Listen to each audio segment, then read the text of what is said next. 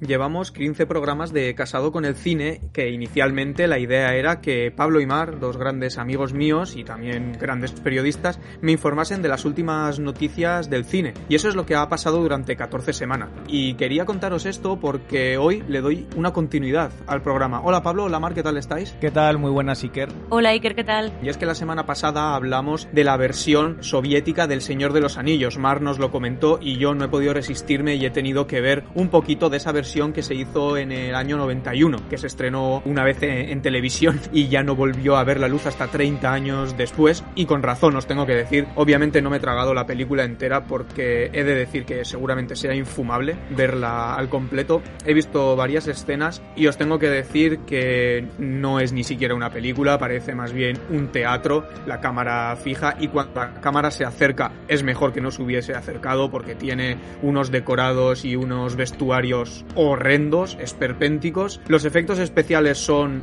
no me quedo corto, vomitivos, ni siquiera son, no son serie B, yo disfruto mucho de las películas de serie B y esto está a otro nivel, de repente meten una cámara lenta muy rara, hacen como una especie de videoclip de repente con música cañera así por la cara, eh, los diálogos están fatal interpretados, no sé lo que dicen porque está en ruso, pero desde luego las expresiones de los actores son muy extrañas y en ningún momento yo creo que nadie en su sano juicio conseguiría meterse en una historia tan grande como escribió Tolkien. Desde luego, este proyecto, que no sé a quién le pareció una buena idea en su momento, consiga transmitir nada de eso, nada de la historia original. Sí, no sé si os he metido ganas de, ver imágenes de esta película, chicos, no, sé qué pensáis. Yo he tenido oportunidad de ver también uno, me la puse ayer noche por curiosidad. Bueno, me, me, me, aseguré de si estaba viendo una película de verdad, o sea, no, no, digo, bueno, esto igual es un error, es alguien que lo ha grabado con sus amigos o, o algo en plan de, de parodia, pero no, no, efectivamente era la versión del señor, la versión soviética del Señor de los Anillos, es que ni siquiera parece una grabación casera, es que va un,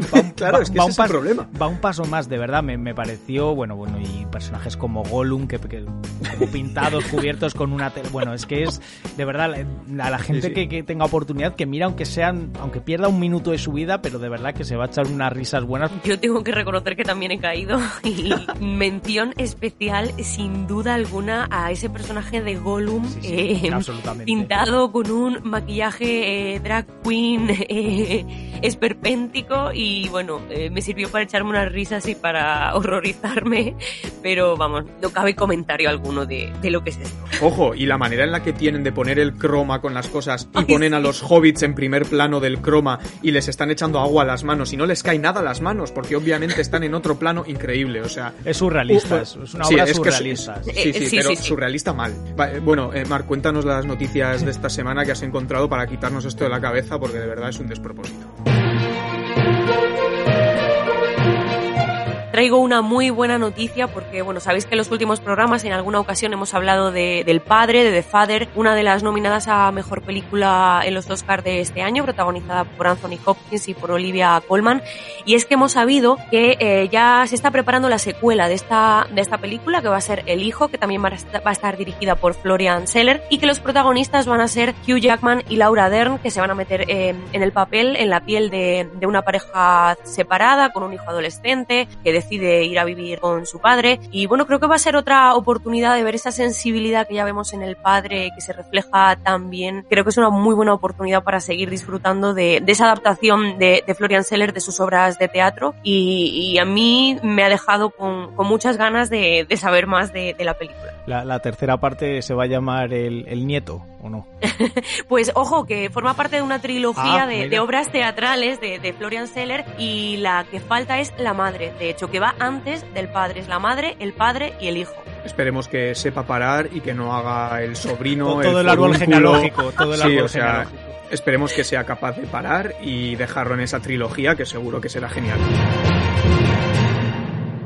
Iker, eh, tienes que apuntar de esta fecha en la agenda, 26 de noviembre, y te preguntarás por qué. Bueno, pues es el día en el que va a ver la luz Venecia Frenia, la nueva película de terror de Alex de la Iglesia, que sé que es uno de tus directores favoritos, y que va a ser la primera de cinco largometrajes eh, que la compañía que tiene Alex de la Iglesia junto con Carolina Bank va a producir bajo el nombre de The Fear Collection, junto con Sony y con Amazon Prime Now. Y entonces aprovecho para preguntarte qué es lo que esperas tú de, de esta nueva película de de Alex de la Iglesia. Espero que sea muy Alex de la Iglesia, ya en 30 monedas demostró que estaba desatadísimo y que estaba dando mucho de lo que le hace ser quien es en su cine. No espero nada y así va a seguir siendo para que me sorprenda cuando tenga, tenga la suerte de, de ver este nuevo proyecto.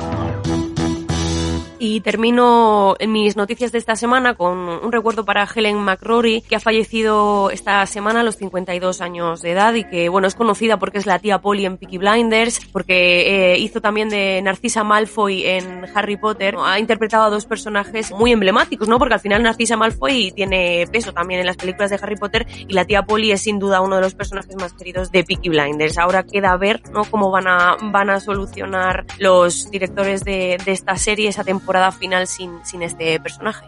Hombre, dramático desde luego. Y sí que me parece, a veces me, me, parecen muy curiosas estas cosas, como la semana pasada hablábamos de Lucius Malfoy y, y esta semana sí. en el podcast volvemos a hablar de, de, la familia Malfoy. Hay veces que Así ocurren es. estas cosas que son muy mágicas. Su marido, Damian Lewis, el actor que interpreta a Brody en, la, en Homeland, uh -huh. entre otros papeles, que fue precisamente el que dio la noticia, la triste noticia el otro día, eh, dos hijos en común, eh, varios años casados y bueno, se va a una edad muy, pues muy temprana, muy sí. joven, como no puede ser de otra forma. Bueno, y a pesar de ello, y también recordándola, hay que seguir viendo películas, series, leyendo, disfrutando del arte. ¿Y vosotros esta semana cómo, cómo la habéis disfrutado? Esta semana me he decantado más por cine, por cine clásico. He visto concretamente One, Two, Three. No sé si la habéis visto, Un, dos, tres, una película muy divertida, creo finales de los 50, principios de los 60, protagonizada por James Cagney, muy buena, muy divertida, que habla también, bueno, precisamente hablamos antes de la Unión Soviética, pues de esa guerra fría entre Estados Unidos y, y la URSS. He visto El Buscavidas, protagonizada por Paul uh -huh. Newman, que curiosamente no entra dentro de las cuatro películas que va a emitir la 2, recordemos, cada lunes, uh -huh. haciendo homenaje a, al actor estadounidense. Y luego he visto eh, dos películas, recordáis cuando anunciábamos aquí en el podcast que Filmin había adquirido los derechos para,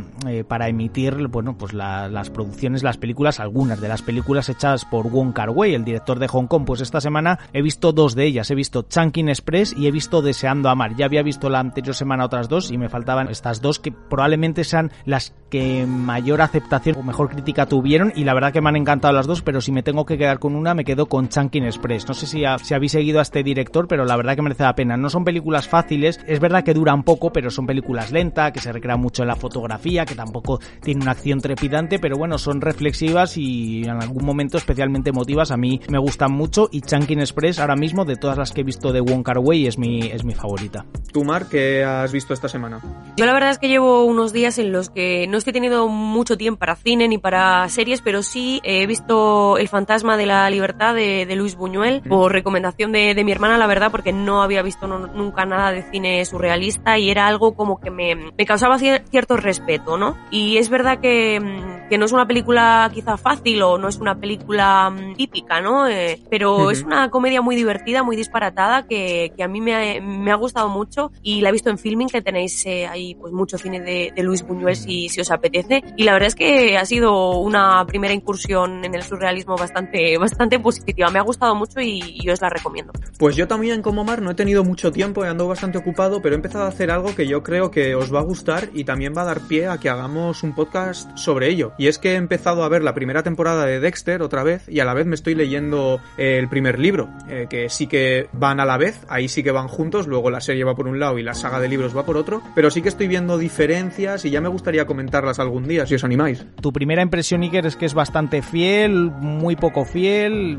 normal o que tiene sus cosas que no se tratan en la serie? La primera novela es muy parecida a la primera temporada. Cambian algunas cosas, sobre todo en la serie, al final, al tener más capítulos y tal, van metiendo más claro. asesinatos de Dexter y tal, pero la, la línea principal con el primer villano es totalmente igual todo. Eh, hay secuencias que son capítulos del libro tal cual. A mí me parece muy interesante hacer esa comparativa. Yo además es que soy muy fan de comparar eh, el libro con película y a lo mejor pues ver una película, enterarme que está basada en un libro y leérmelo incluso a posteriori para ver eh, si está bien contada la historia o no. O sea que me parece que es un análisis muy, muy interesante. Pues lo dejamos apuntado en el caldero y ya hablaremos sobre ello. Ahí está, ahí queda en el caldero.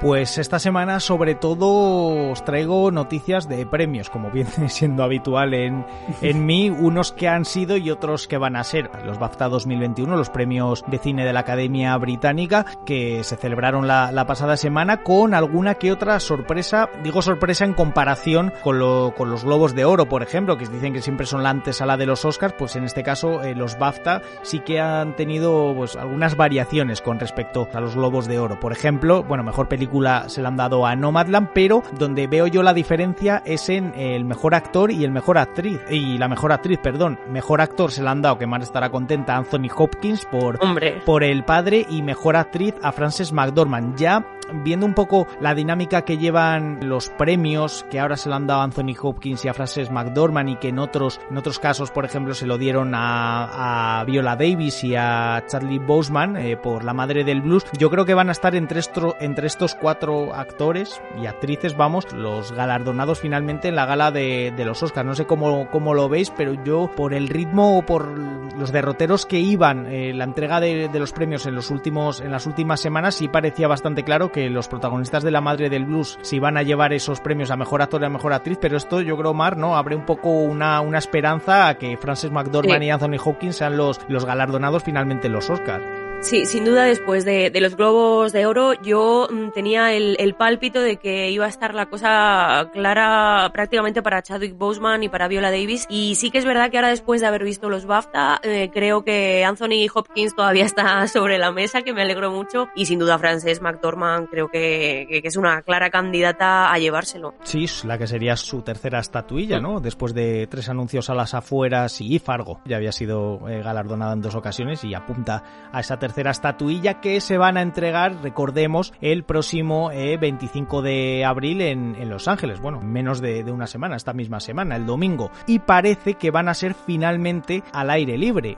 por lo tanto el Dolby Theater de Los Ángeles no va a coger este año la gala de los Oscars, va a ser la Union Station, que es la estación de trenes de, de Los Ángeles. Parece que es allí donde, donde se van a celebrar, donde se van a entregar las, las estatuillas, que las personas que vengan, tanto nominados como no, que vengan de otras ciudades o de otros estados o de otros países que no sean Los Ángeles, sí que van a tener que llevar una PCR y van a tener que estar en cuarentena los días previos y veremos si los días posteriores y que esto es lo que, lo que no se sabe todavía o que hay bastantes posibilidades, parece ser que los nominados que estén en la propia ciudad, en Los Ángeles, que vivan allí o que lleven allí un tiempo, no van a tener necesariamente que llevar mascarilla, lo cual es lógicamente un avance, porque fijaos, de una gala que podría haber sido perfectamente virtual a ser presencial y que ni siquiera vayan a tener que llevar mascarillas, pues bueno, también a nosotros nos alegran, ya no tanto por los Oscars, sino por la situación en general, que poquito a poco va mejorando tanto en Estados Unidos como el resto del mundo y sería una excelente noticia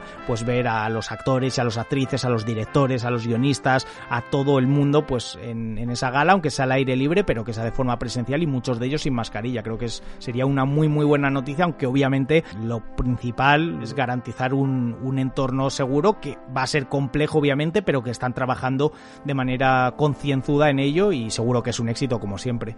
Seguramente. Nosotros por nuestra parte haremos dos programas especiales y yo te pido aquí en el podcast de esta semana, Pablo, que seas tú el maestro de ceremonias, que eres favor, tú el gran entendido en los Oscar. Así que yo ahí te cedo la batuta, eh, te cedo el caldero sí, y tú ya ahí nos vas guiando un poquito. Caldero, sí. Bueno, ver, sí, pues para mí es un honor, lógicamente. Ya sabes que yo soy un gran apasionado de, de los Oscars. Eh, por cierto, se me ha olvidado decirlo, pero los máximos responsables de los premios ya han dicho que las llamadas por Zoom, igual que he sido aquí en los Goya, que no entran en sus planes y que, y que las conexiones que se hagan con personas que no puedan estar presencialmente van a optar por hacerlo vía satélite, lo cual es una buena noticia, que si recordáis es lo que decíamos en la previa de los de los, de los Goya, de los Goya que yo decía, es, sí. jolín, se debería poder hacer vía satélite para que sea mucho más cómodo si no estás presencialmente, por lo menos llegar con buen sonido, con buena imagen, que no se corte, que se pueda ver, bueno, como si fuera una, una un programa de televisión normal y corriente, pues bueno, parece ser que en los Oscars, vaya, se faltaría más, ¿no? Que en la ciudad del cine como es Los Ángeles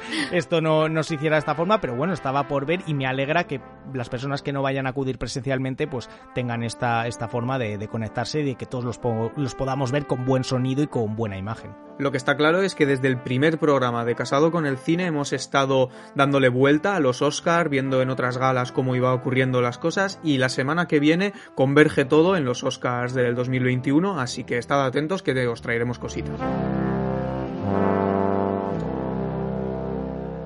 Bueno, y para ir acabando, quería contaros que esta semana ha habido una campaña en redes sociales que lo ha petado muy fuerte, que es Save Ralph. No sé si la habéis visto.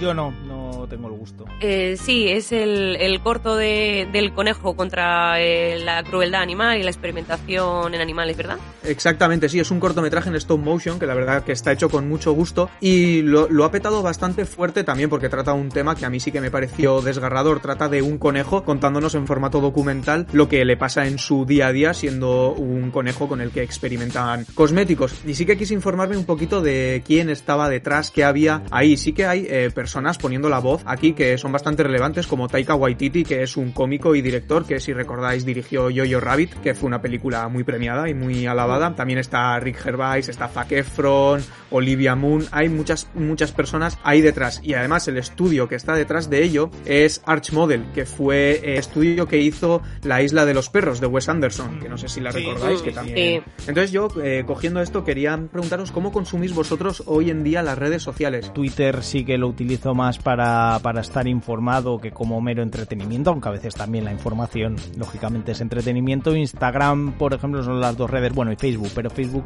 lo utilizo menos. Pero Instagram sí que, pues cuando estoy aburrido, pues me meto, ves lo típico, tres fotos, te sales y hasta dentro de un rato no, no te vuelves a meter. Pero bueno, a veces casi ves cosas pasar de forma, de forma pasiva, eh, no prestar mucha atención. Esa es mi dinámica, vamos. Que seguro que, Pablo coincide conmigo, eh, cuando te dedicas al periodismo a veces dices que necesitas desconectar y eso eh, lo que para mucha gente es normal, las redes sociales, al final para ti lo ves desde otra perspectiva y sigue siendo un poco como trabajo y estar pendiente siempre de lo que ocurre. Entonces sí. eh, yo intento llevar un poco a rajatabla el tema de, de la de desconexión porque si no estás todo el día al final eh, pendiente y al final estás todo el día trabajando. Bueno, diría que me dais pena, pero como cabecilla del podcast me parece muy bien que estéis informados porque así me transmitís a mí las noticias y yo puedo estar viendo pelis y no me preocupo de, de estar informado, ya y, tengo y encima, este espacio. Encima ya me das a mí la batuta para, para, para, el, claro. para el de los Oscars, ya no tienes que hacer nada. Ver las pelis, es lo que tengo que hacer, ver las pelis de los Oscars y ya está.